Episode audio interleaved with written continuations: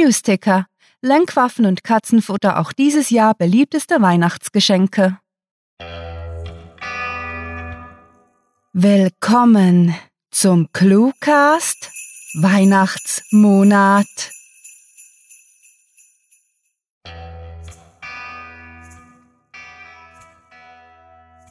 O Tannenbaum, o Tannenbaum, unsere Weihnachts-Specials sind ein Traum. Verabschiedet euch vom weihnachtlichen Familienzoff, lasst die verknotete Lichterkette einfach liegen, schnappt den Eierlikör und lasst euch von ClueWriting in festliche Stimmung versetzen. Wir entführen euch gleich zweimal ins Land der Weihnachtsgeschichten und hoffen, dass ihr dabei warme Füße behaltet und euer akustisches Geschenk genießt. Mehr über die werten Sprecher, uns sowie unsere Winterferien. Wuhu! Winterferien! Erfahrt ihr wie üblich später, denn jetzt wünschen wir viel Spaß mit der Kurzgeschichte.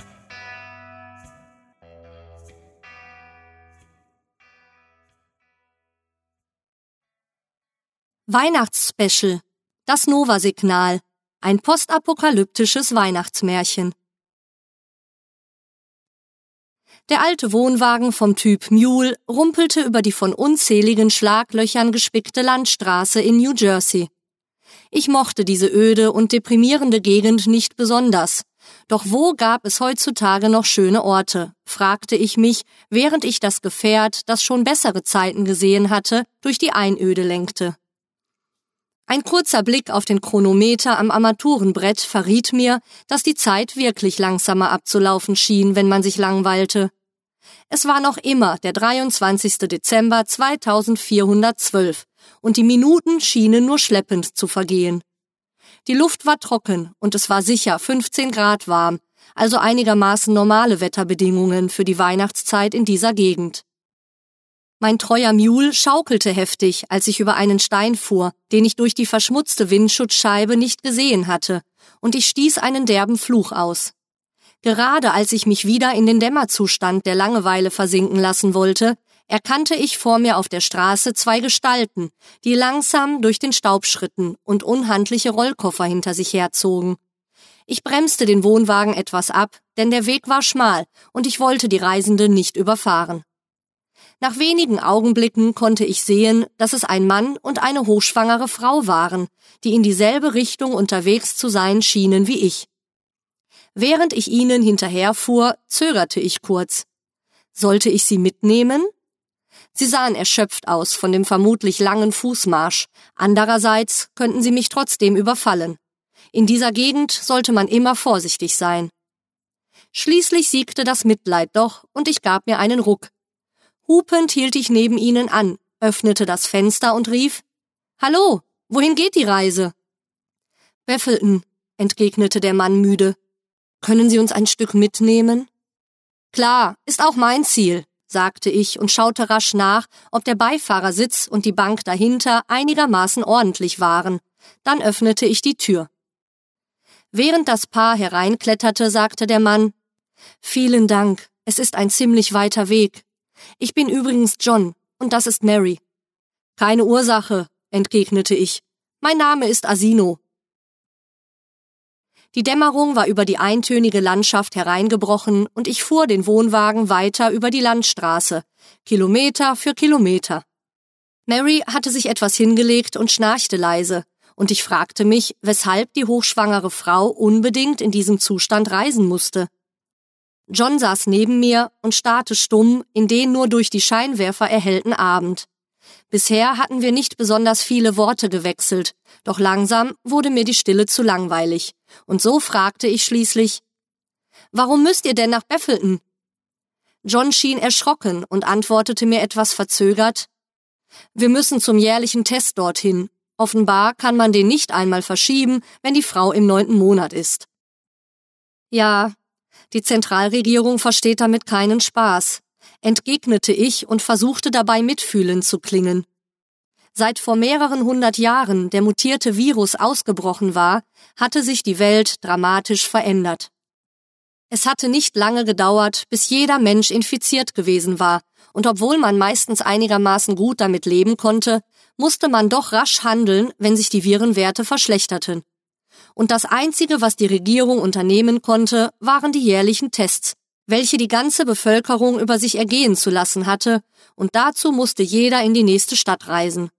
Ich fragte mich aber trotzdem, wie sich die Leute aus der Administration das vorstellten, dass sie eine Frau kurz vor der Geburt ihres Kindes den ganzen beschwerlichen Weg nach Beffelten machen ließen. Und so fügte ich hinzu, ich hoffe, ihr seid rechtzeitig wieder zu Hause. Danke, erwiderte John, und ich bot ihm schweigend einen Sojariegel an. Er schüttelte den Kopf, und so biss ich herzhaft in meinen und lauschte kurz den Klängen aus dem Audioplayer des Mule, bevor ich fragte, und, freust du dich darauf, Vater zu werden? Sieh dir diese Welt an, murmelte John. Alle sind krank, ohne Aussicht auf Heilung. Es hat überall Menschen, viel zu viele Menschen, und kaum genug Nahrung oder sauberes Wasser. Ich weiß nicht, ob es eine gute Sache ist, ein Kind in diese Welt zu stellen. Er zögerte kurz und fügte dann etwas leiser hinzu. Außerdem bin ich nicht der Vater. Ich nickte zögerlich, denn ich war mir sicher, dass die beiden ein Paar waren.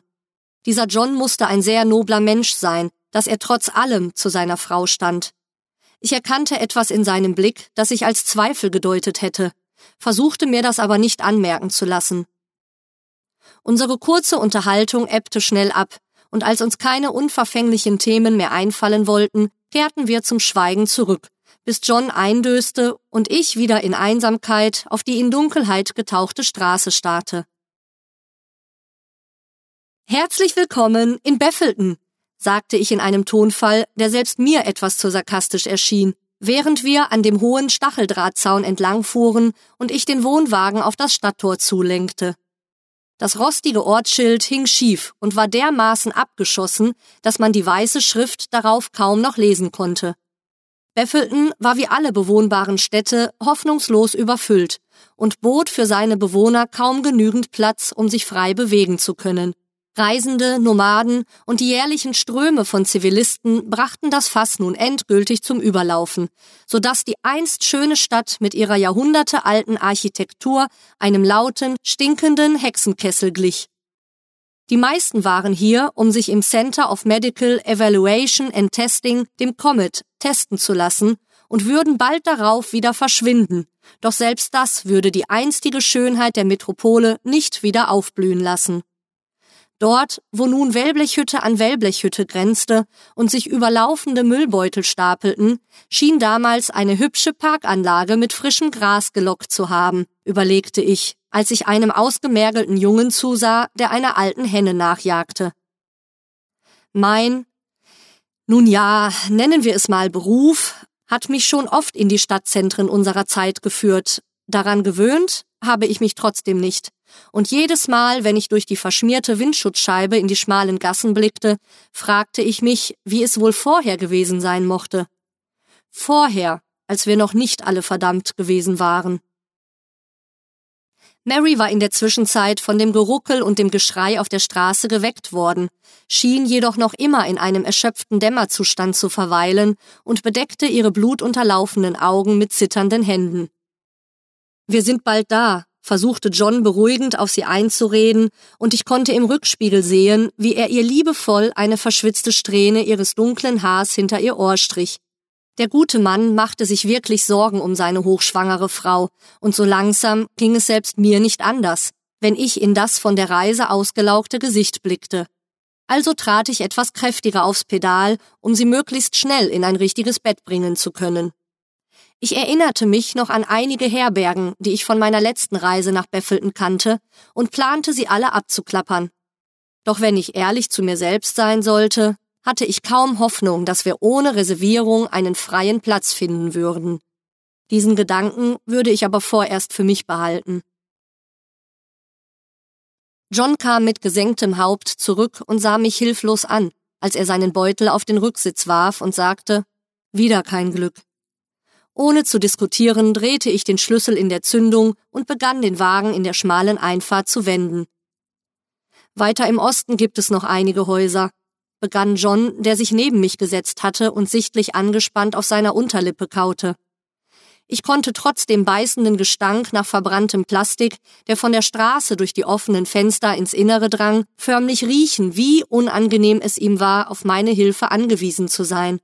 Und unter anderen Umständen wären die beiden sicherlich zu Fuß weitergegangen. Ich konnte ihn verstehen. Sich auf die Freundlichkeit Fremder zu verlassen, war in dieser Welt keine gute Idee, und ich war mir nicht sicher, ob es das jemals gewesen war. Als ich noch klein gewesen war, hatte ich die Geschichten gerne gehört, die mir meine Mutter abends vor dem Küchenfeuer vorgelesen hatte. Ich hatte schon immer eine lebhafte Fantasie gehabt, und es war mir leicht gefallen, mich in eine Zeit zurückzuversetzen, in der die Menschen zum Spaß rannten und reisten und sich den Luxus der Einsamkeit leisten konnten, bis sie schließlich jeden Aufwand in Kauf nahmen, um sich einander näher zu fühlen, ohne je das klimatisierte Haus verlassen zu müssen. Doch als ich älter wurde, zog mich meine Neugier weiter in den Lauf unserer Geschichte, und meine unschuldige Sicht auf unsere Vorfahren wich blanker Wut. So sehr ich die Errungenschaften der antiken Menschen auch bewunderte, sie waren es, die beinahe unser Verderben besiegelt hatten. Wenn ich mich richtig entsinne, war es im Jahr 2028 gewesen, als das mutierte HIV-Virus zum ersten Mal bei einem Zivilisten entdeckt worden war und da es sich von nun an über Tröpfcheninfektion und später gar über die Luft verbreiten konnte, war es zu spät gewesen, um es noch aufhalten zu können. Danach war gekommen, was hatte kommen müssen. Krieg, Zerstörung, Armut und eine noch nie dagewesene Bevölkerungsexplosion, die schlussendlich beinahe jede autonome Regierung in den Ruin gestürzt hatte. Die Kupplung ächzte und verhakte sich kurz, als ich mich erneut in den zäh fließenden Verkehr einreihte und hinter einem uralten staubigen Ford gleich wieder zum Stehen kam. Das könnte noch ein Weilchen dauern, murmelte ich mehr zu mir selbst als zu John, der stoisch auf die verstopfte Straße vor uns blickte und beinahe ebenso abgekämpft wirkte wie Mary. Mein implantiertes Zellcom surrte kurz auf und ließ mich wissen, dass sich die Anzahl der HI-Viren in meinem Blut seit gestern nicht verändert hatten. Also tastete ich fahrig auf meinem Arm herum, bis ich das Klicken fühlen konnte, das den Alarm abstellte. Diese neuen Coms waren wirklich praktischer, dachte ich mir, was mich an das uralte Testgerät meines Großvaters erinnerte. Früher war das alles viel komplizierter und man hatte sich jeden Tag mit einer Kanüle Blut entnehmen müssen, was zur Verbreitung anderer Krankheiten beigetragen hatte, da sich kaum eine Familie mehr als eine Testkanüle hatte leisten können. Doch dank dem Fortschritt der Technologie würde es bald keine Hepatitis oder Minerva-Kranken mehr geben. Doch die Seuche, die unsere einst so glorreiche Zivilisation und unser aller Leben ins Unheil gestürzt hatte, konnte sich dennoch bis heute ungehindert verbreiten. John war auf dem Beifahrersitz wieder eingenickt und hatte den rasanten Schlenker nicht bemerkt, als ich in die sandige Kiesstraße zur letzten Herberge einbog. Ich zog leise den Schlüssel ab und ließ die Tür offen stehen, bevor ich auf die alte Dame zutrottete, die mit verschränkten Armen auf einem Korbstuhl saß und schon den Kopf schüttelte, bevor ich sie nach einem Zimmer fragen konnte. Normalerweise wäre ich einfach weitergefahren, doch ich war müde, mehr als sonst und mein ganzer Körper klebte vom Schweiß, also ließ ich nicht locker und trat noch einen Schritt auf sie zu, bevor ich sagte Bitte, Sie müssen doch irgendwas für uns haben. Die gute Dame verneinte kaltschneuzig und wollte sich schon abwenden und in die warme Stube verschwinden, als mir einfiel zu erwähnen, dass wir eine hochschwangere Frau bei uns haben. Widerwillig ließ sie sich erweichen und deutete mit einer hastigen Geste zu einem Wellblechschuppen, welcher zwischen zwei maroden Gebäuden, wahrscheinlich früheren Bürokomplexen, errichtet worden war. Wenn es euch nichts ausmacht, begann sie mit ihrer krächzenden Raucherstimme, könnt ihr im Schuppen übernachten. Ich bedankte mich mit aller Überschwänglichkeit, die meine Übermüdung noch zuließ, und versprach ihr, dass wir gleich nach dem Test abreisen würden. Ich stand vor der Tür des schäbigen Schuppens mit dem löchrigen Wellblechdach, beobachtete das Treiben auf der nächtlichen Straße und versuchte möglichst unauffällig die lose Tür so zuzuhalten, dass Marys Schreie nicht zu weit gehört wurden. Auch wenn in Beffelton die Leute so nah aufeinander lebten, dass sie nie wirklich Ruhe hatten, so fand ich doch, dass die beiden Reisenden zumindest in dieser Situation ein wenig Privatsphäre verdient hätten. Es hatte ihnen nicht mehr gereicht, nach New Jersey zurückzukehren, und nun gebar Mary ihr Kind in dieser lottrigen Bruchbude inmitten des Großstadttrubels. Ich beobachtete, wie sich zwei Jugendliche um ein Bier zankten und dabei beinahe handgreiflich wurden, als mir auffiel, dass ich Mary schon lange nicht mehr schreien gehört hatte. Ich hätte gerne nachgefragt, ob bei der Geburt alles gut lief und ob ich etwas für die beiden hätte tun können, doch mein Körper weigerte sich, sich der blutigen Szene freiwillig zuzuwenden, und so entschied ich mich, das Paar in diesem Augenblick nicht zu stören. Die Tür hinter mir wurde plötzlich aufgemacht, und ich fuhr erschrocken herum. John wirkte hundemüde und verheult, doch trotz allem glücklich, als er erklärte, Unser Kind ist zur Welt gekommen. Ich gratulierte ihm herzlich und erkundigte mich dann, nach mehreren Umarmungen und Freudentränen seitens Johns, nach dem Namen des Neugeborenen. Er heißt Jesse, entgegnete John und fragte dann, Willst du ihn sehen? Ich nickte und folgte John ins Innere. Mary lag, das Neugeborene haltend, in einer mit etwas Stroh ausgelegten Badewanne aus Emaille und war sichtlich überglücklich, wenn auch noch erschöpfter als zuvor. Etwas unsicher blieb ich nicht allzu nahe stehen und murmelte dann unbeholfen Herzliche Glückwünsche. John musste etwas grinsen, offenbar hatte er längst begriffen, dass ich nicht der typische Familienmensch war, und er schien mir nicht übel zu nehmen, dass ich mich noch nicht auf das Kleinkind gestürzt hatte, um es zu knuddeln. Doch etwas Sinnvolles konnte ich zu der ganzen Sache trotzdem beitragen, auch wenn es etwas war, das die wundervolle Stimmung etwas dämpfen würde. Jemand musste es sagen. Ihr solltet Jessie gleich testen, murmelte ich wohlwissend, wie entscheidend das Ergebnis war. Wäre die Virenkonzentration zu hoch und das Kind nicht überlebensfähig, würde die Regierung es euthanisieren lassen. John nickte bedrückt und kramte sein altes Cellcom aus der Jackentasche. Ich bereute es etwas, diesen Vorschlag in einem glücklichen Moment wie diesem gemacht zu haben. Doch würde das Kind sterben müssen, so wäre es besser, das Paar würde es früh wissen, bevor die Bindung noch stärker wurde. Befangen und angespannt hielt John sein Komm an den Hals von Jesse und tippte den Befehl zum Scannen der Gesundheitswerte. Nach wenigen Sekunden piepste das Gerät und John drehte es so, dass auch Mary auf das Display sehen konnte. Verwirrt fragte sie, was heißt Nova? Ich erstarrte. Nein, das konnte nicht sein. Wie die meisten Reisenden kannte ich die Legenden und Gerüchte, doch das musste einfach ein Lesefehler sein. Es heißt Note of Viral Anomaly, flüsterte ich so leise, dass mich die beiden gerade noch so hören konnten, bevor ich erstickt hinzufügte, es bedeutet, dass Jessie nicht infiziert ist. Bist du sicher? fragte John mit Unglauben und unterdrückter Freude in seiner Stimme, vermutlich, weil er Mary keine zu hohen Hoffnungen machen wollte. Wie soll so etwas möglich sein? Ich weiß es nicht, erwiderte ich. Wahrscheinlich ist es nur ein Lesefehler vom Com. Ich überlegte einige Minuten, ob ich weiterreden oder ob ich den beiden den Schmerz ersparen sollte, den sie fühlen würden, wenn ich falsch lag.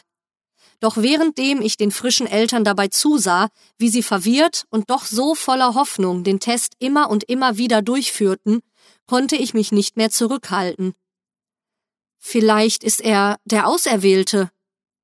John und Mary starrten entgeistert auf das Display, und ich begriff langsam, dass bereits eine ganze Ereigniskette ins Rollen gebracht worden war.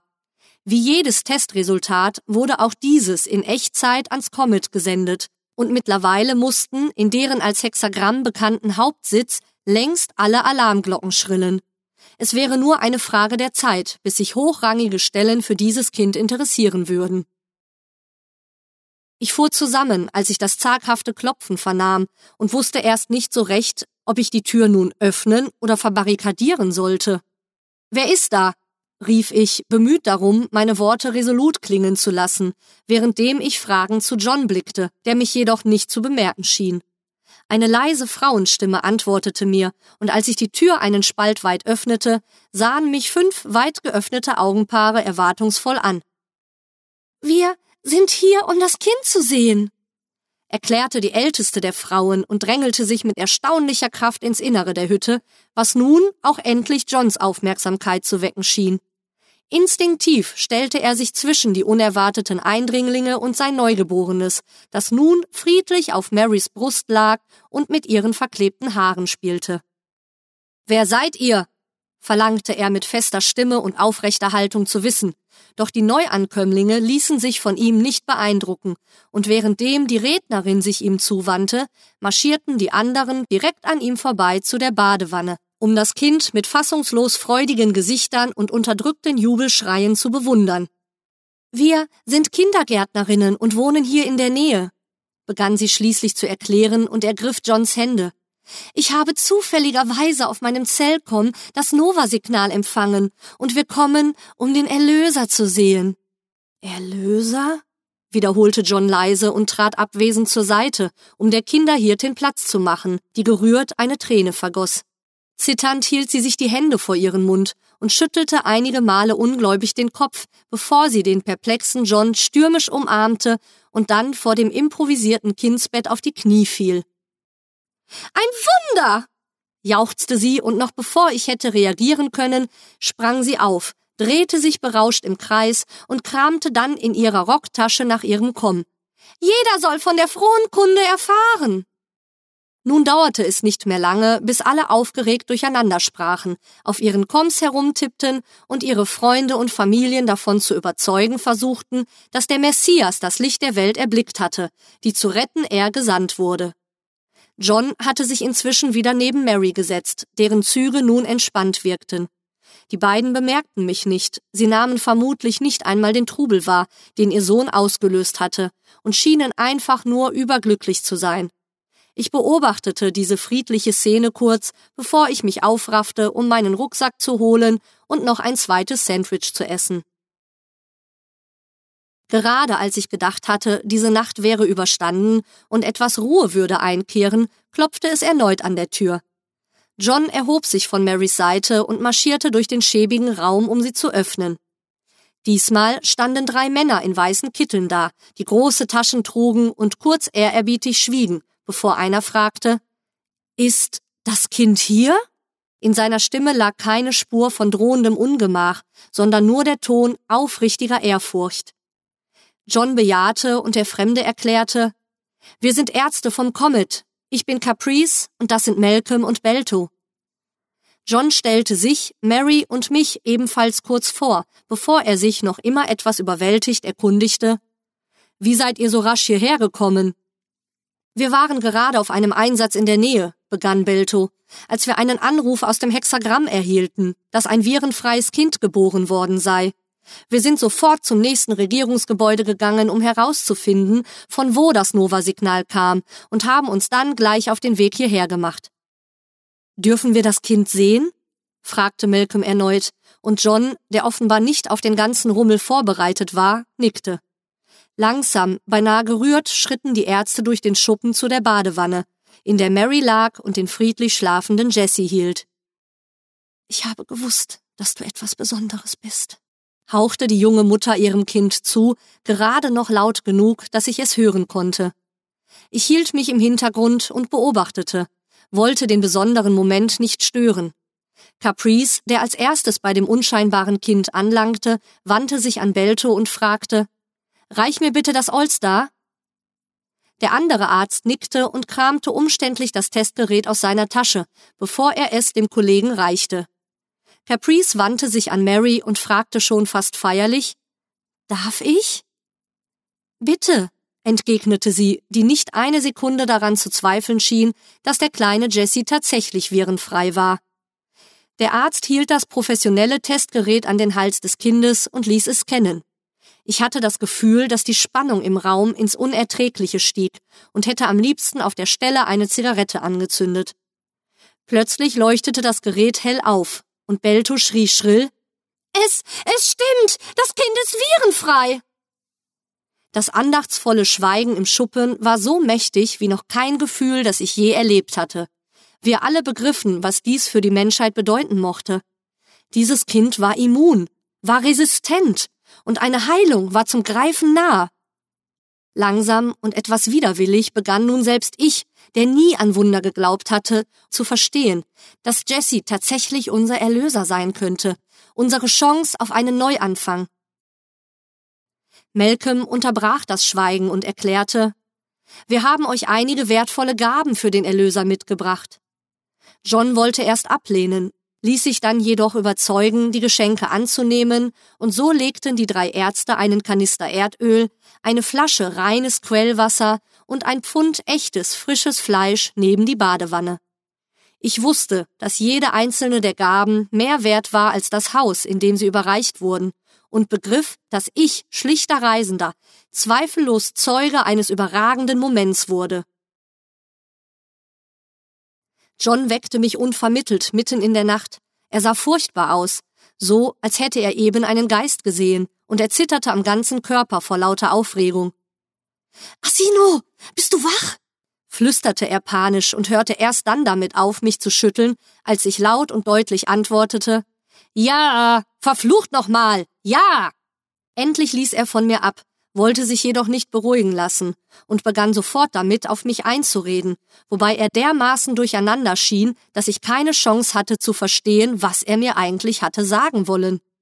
Ich hätte beinahe das Baby und Mary aus ihrem wohlverdienten Schlaf gerissen, als ich Johns ausgefranstes Hemd packte und ihn mit etwas zu viel Wucht gegen ein aus Ziegelsteinen und alten Brettern gezimmertes Regal stieß, um seinem wirren Gerede ein Ende zu setzen. Jetzt beruhige dich, Mann! Sag mir, was passiert ist. Aber, fauchte ich ihn an, währenddem ich ihn am Kragen hielt und ihm mit stechendem Blick in die Augen sah, bevor ich fortfuhr. Eins nach dem anderen. Ich hatte seit mindestens 15 Jahren keine Zigarette mehr angerührt. In dieser Nacht jedoch hatte ich gerade eben den sechsten Stummel in den löchrigen Metalleimer neben der Plastikbank geworfen. Johns implantiertes Cellcom hatte zuvor, als er noch selig neben seiner Frau und seinem Erstgeborenen geschlummert hatte, ein Störsignal empfangen. Nun, zumindest hatte er erst angenommen, dass es sich um eines der Interferenzsignale gehandelt hatte, die ab und an vorkamen, wenn das Gehirn sich in der REM-Phase befand. Doch diese bestanden stets aus leisem Rauschen und nicht aus zusammenhängenden Sätzen. Und du bist dir sicher? Wollte ich noch einmal wissen und wartete Johns Nicken ab, bevor ich mit meinen Handflächen auf die Oberschenkel klopfte und mich erhob. Na dann, gehen wir.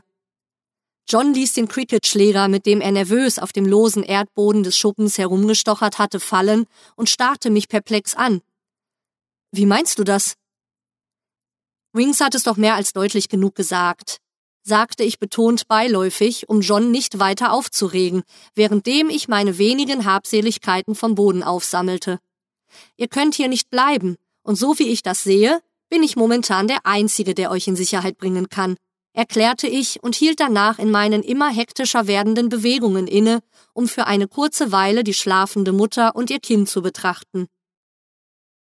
Wehmütig und übermüdet schloss ich meine Augen und befahl John dann kühl, die beiden zu wecken. Zu gerne hätte ich ihnen noch etwas Ruhe gegönnt, aber dafür blieb keine Zeit.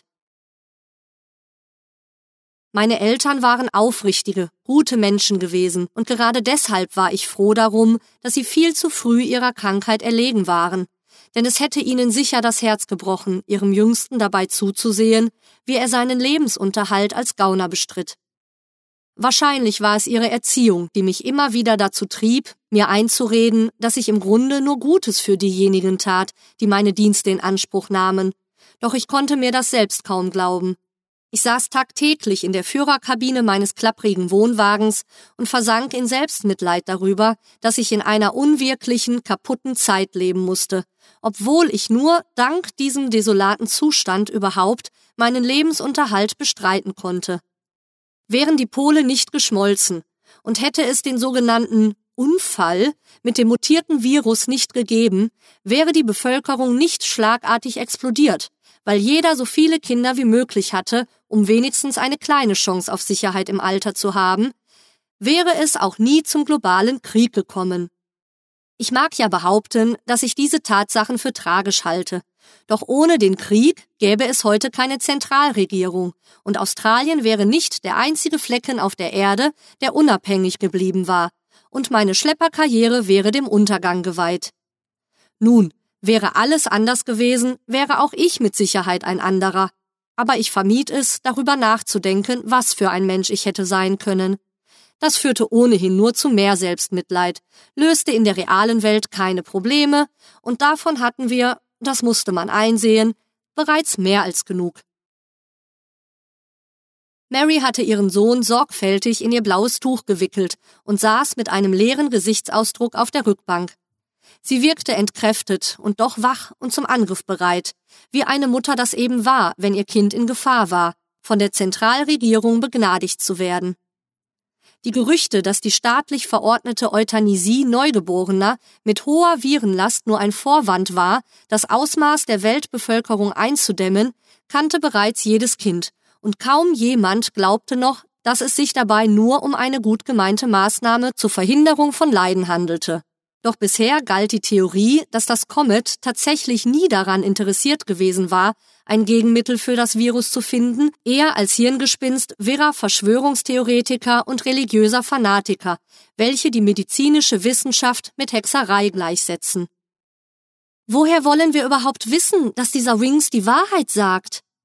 fragte Mary schließlich das Offensichtliche, bevor sie unter dem blauen Stoff zu nesteln begann, vermutlich um ihrem Kind die Brust zu geben, und fortfuhr Viele dieser Hacker sind sowieso nichts weiter als fanatische Verschwörungstheoretiker. Ich wartete einige Sekunden ab, um zu sehen, ob John die Frage beantworten würde. Doch dieser blickte nur weiter abwesend auf die langsam vorbeiziehenden Wellblechhütten und kaute nachdenklich auf seiner Unterlippe herum. Wings ist nicht irgendein Wahnsinniger, der im Keller seiner Eltern vor einem Rechner sitzt. Er hat im Hexagramm für Comet gearbeitet, begann ich geduldig zu erklären und wunderte mich gleichzeitig darüber, dass Mary noch nie vom berühmtesten Whistleblower unserer Zeit gehört hatte. Wenn er sagt, dass Comet den Messias töten will, dann können wir das Risiko nicht eingehen, hier zu bleiben. Das schäbige Ortsschild Baffletons und der zerfallene, im Chaos versunkene Ort lag hinter uns.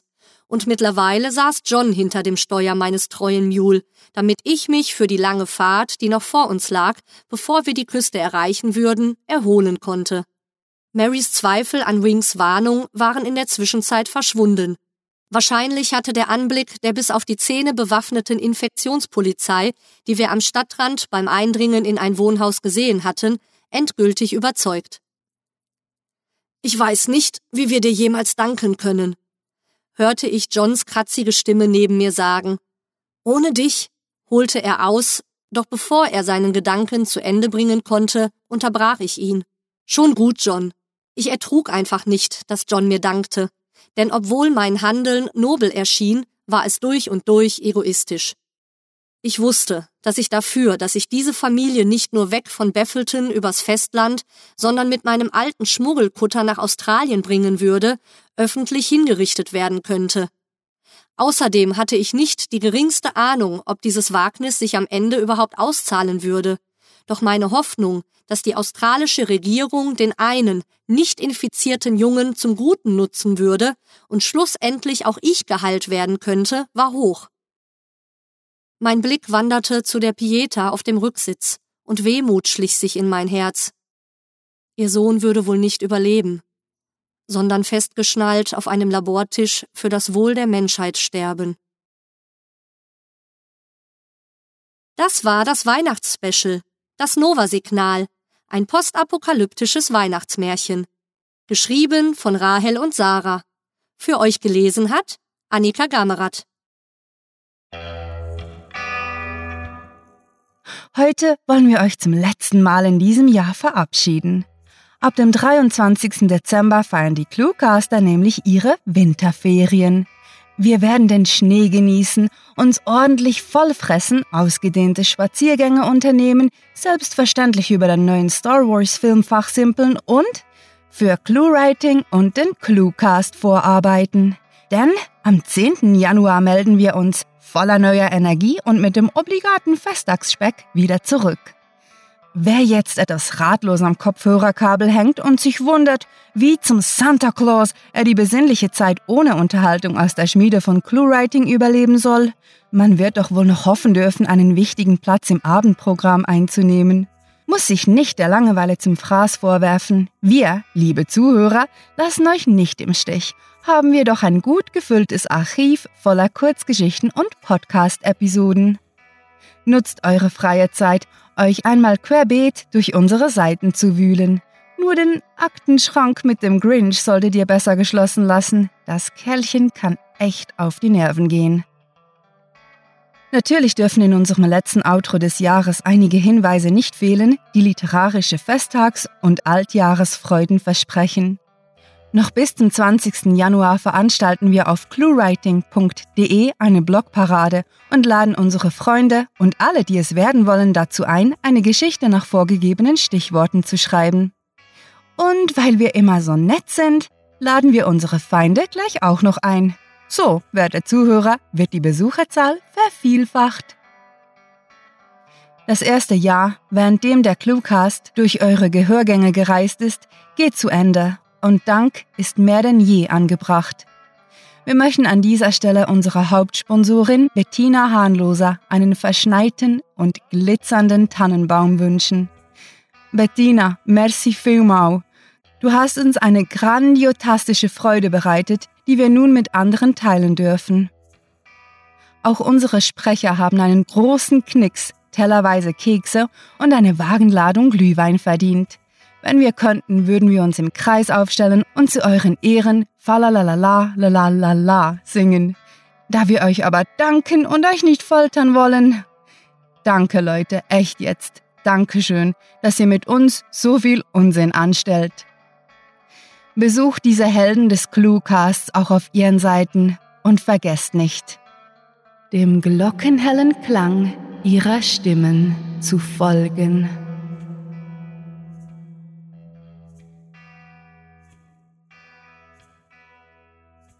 Hallo, liebe Hörer, mein Name ist Annika Gammerath. Ich hoffe, die Geschichte hat euch gefallen. Wenn ihr mehr über mich oder meine Arbeit als Sprecherin erfahren möchtet, besucht mich auf meiner Homepage www.annika-gammerath-sprecherin.de. Wir haben gemeinsam spannende, lustige und traurige Geschichten erlebt, viel dazugelernt und ein Projekt wachsen sehen, das, wie könnte es anders sein, megalo fucking tastisch ist. Wisst ihr was, ihr Cluecast-Hörer? Eure Treue und euer Engagement sind unser schönstes Weihnachtsgeschenk. Jeder, der liked, teilt, kommentiert und bewertet, trägt dazu bei, dass wir unseren literarischen Weltherrschaftsplänen näher kommen und, noch viel wichtiger, der Spaß am geschriebenen und vorgetragenen Wort verbreitet wird. Wir sind bereit für weitere zwölf Monate Cluecast und Cluewriting und wir haben Großes vor. 2016 wird das Jahr, in dem unsere erste Anthologie mit Geschichten aus unserem Schreibwettbewerb erscheint und im Cluecast werden fünf Episoden den Wettbewerbsgewinnern und ihren Stories gewidmet. Auf cluewriting.de wird es wieder viele Specials geben, genauso wie Blogparaden, Gastautoren, Interviews, Blicke hinter unsere Kulissen, Wettbewerbe, Gewinnspiele und wie immer viel Lese- und Hörvergnügen. Wir sind gespannt und freuen uns, wenn ihr wieder dabei seid, wenn es heißt Willkommen zum Cluecast. Wir wünschen euch frohe Festtage und solltet ihr uns vermissen, schaut auf unseren Social Media Seiten vorbei, wo wir uns auch in den Ferien ab und an tummeln. Mit fantastiliardischem Dank fürs Zuhören und verschneiten Wünschen.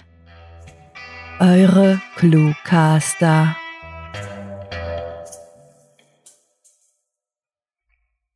Wir sind dann mal weg. Ihr wisst schon, Weihnachtsbäume, Wunderkerzen, Glühwein, Raketen, Biscuits mit vollem Magen Schlitten fahren oder so ähnlich.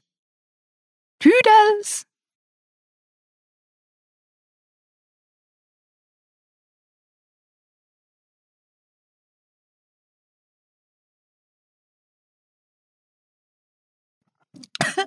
Jesus. Wieso ist Tee heiß? Hotty, hotty, hotty hot dogs.